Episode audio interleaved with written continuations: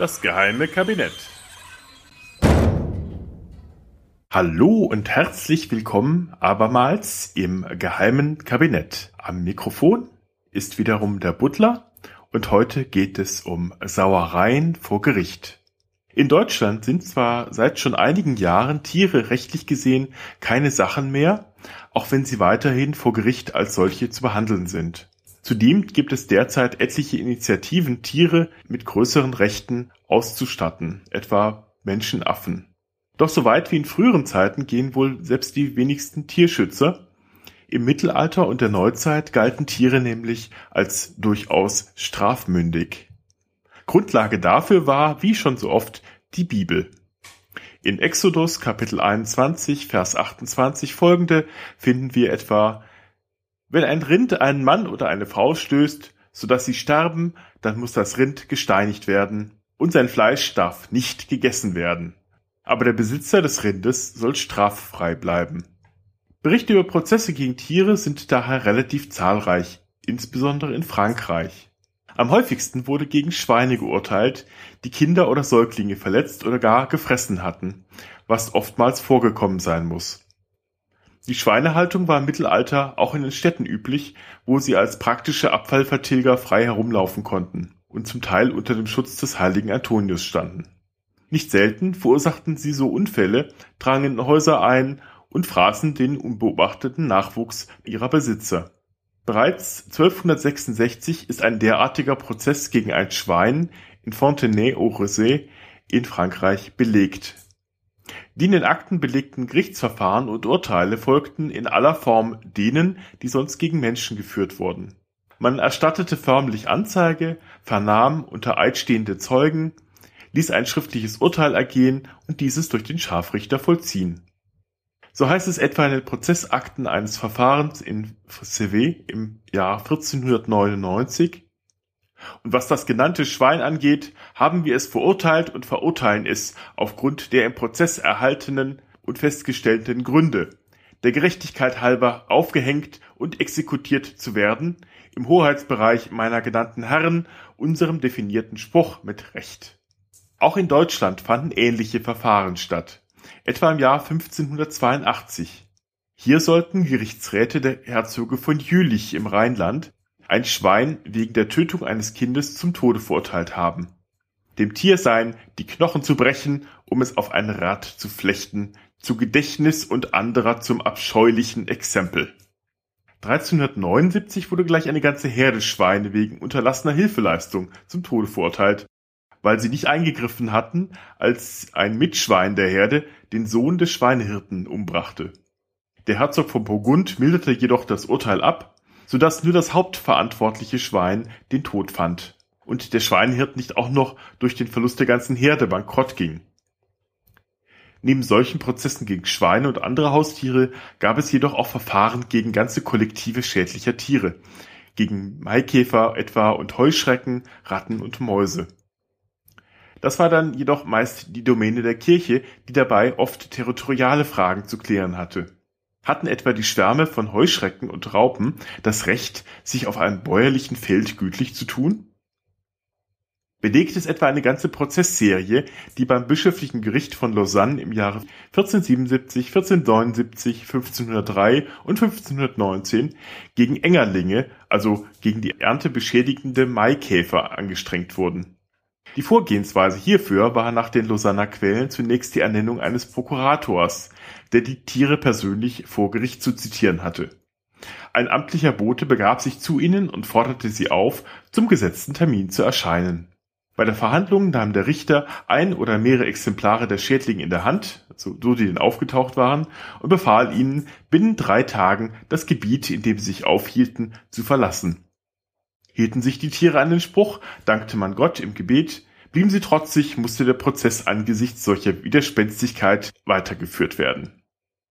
In einem der Urteile heißt es, weil sie auf diese Weise unserem Gebot, nein, vielmehr dem der Kirche und dem Gottes auf Betreiben Satans nicht gehorchen, verfluchen und exkommunizieren wir sie von Seiten des allmächtigen Gottes und aller seiner Heiligen. Zitat Ende. Wie den Menschen stellte man aber auch den Tieren, allerdings nur bei den kirchenrechtlichen Verfahren, Anwälte zur Seite, die schon damals alle Winkelzüge ihres Gewerbes auszuspielen verstanden.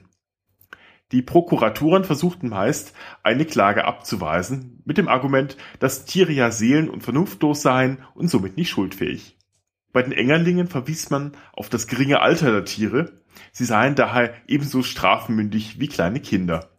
Ein bedeutender französischer Jurist namens Bartholomé de Chassenet baute sogar seine Karriere im 16. Jahrhundert auf der Verteidigung tierischer Klienten auf.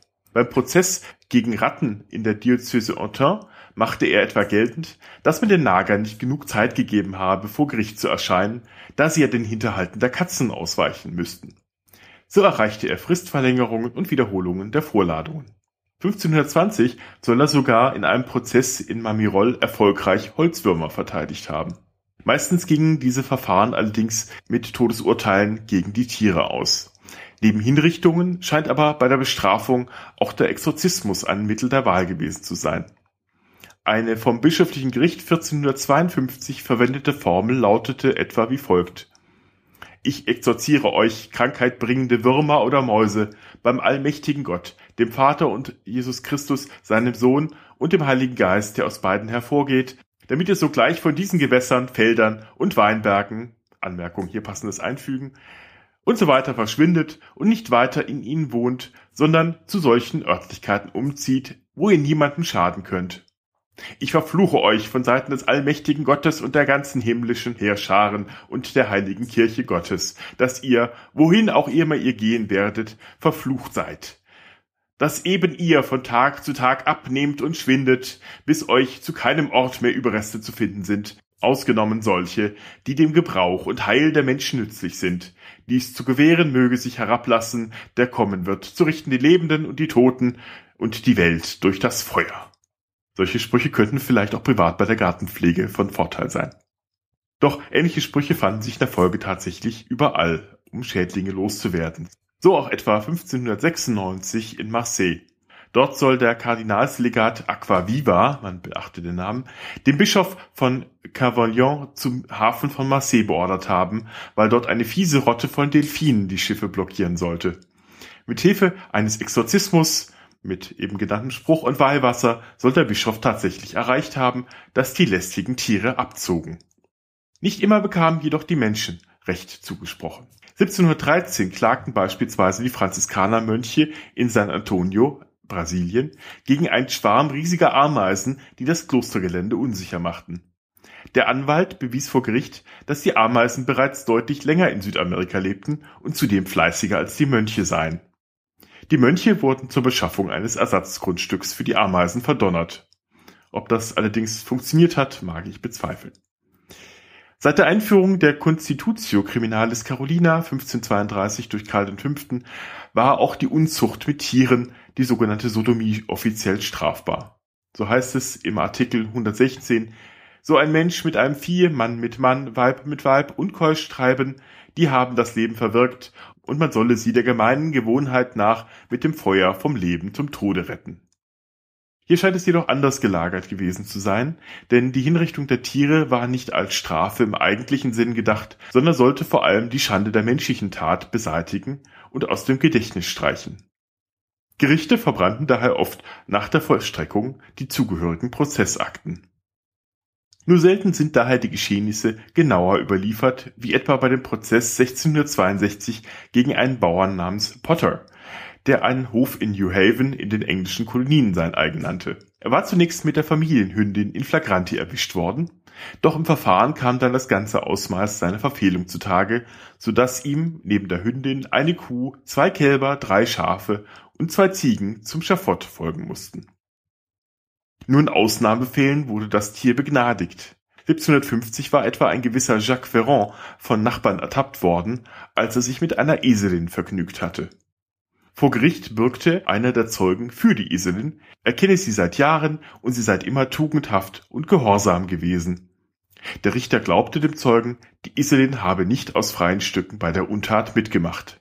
Jacques wurde gehängt, die Eselin kam frei. Doch Urteile gegen Tiere sind nicht unbedingt ein Phänomen der fernen Vergangenheit. Noch in jüngerer und jüngster Zeit wurden Tiere vor Gericht geladen. So gehört zu den bekanntesten jüngeren Gerichtsprozessen gegen Tiere der Fall von Mary, dem Zirkuselefanten. Die Elefantenkuh war während einer Parade durch Irvine, Tennessee im Jahre 1916 ausgerastet und hatte dabei einen Dompteur zertrampelt. Mary musste sich dafür vor einem Gericht verantworten und wurde schließlich an einem Industriekran am Halse aufgehängt. Leider schlug der erste Versuch so fehl, dass eine Kette brach und Mary zu Boden stürzte und sich dabei die Hüfte brach. Der zweite Versuch, das schwer verletzte Tier aufzuhängen, gelang dann. Marys Kadaver wurde anschließend neben der Bahnlinie beerdigt. Arme Mary. Zum Schluss noch ein Filmtipp. Der Streifen The Hour of the Pig von 1993, im Deutschen etwas unglücklich mit Pesthauch des Bösen übersetzt, spielt Colin Firth einen mittelalterlichen Anwalt, der ein wegen Mordes angeklagtes Schwein verteidigen muss. Auch wenn der Film einige historische Fehler enthält, wie schon erwähnt, sind Tieranwälte für weltliche Prozesse nicht belegt, orientieren sich die Filmemacher offensichtlich doch an historischen Fällen. Ich wünsche viel Vergnügen.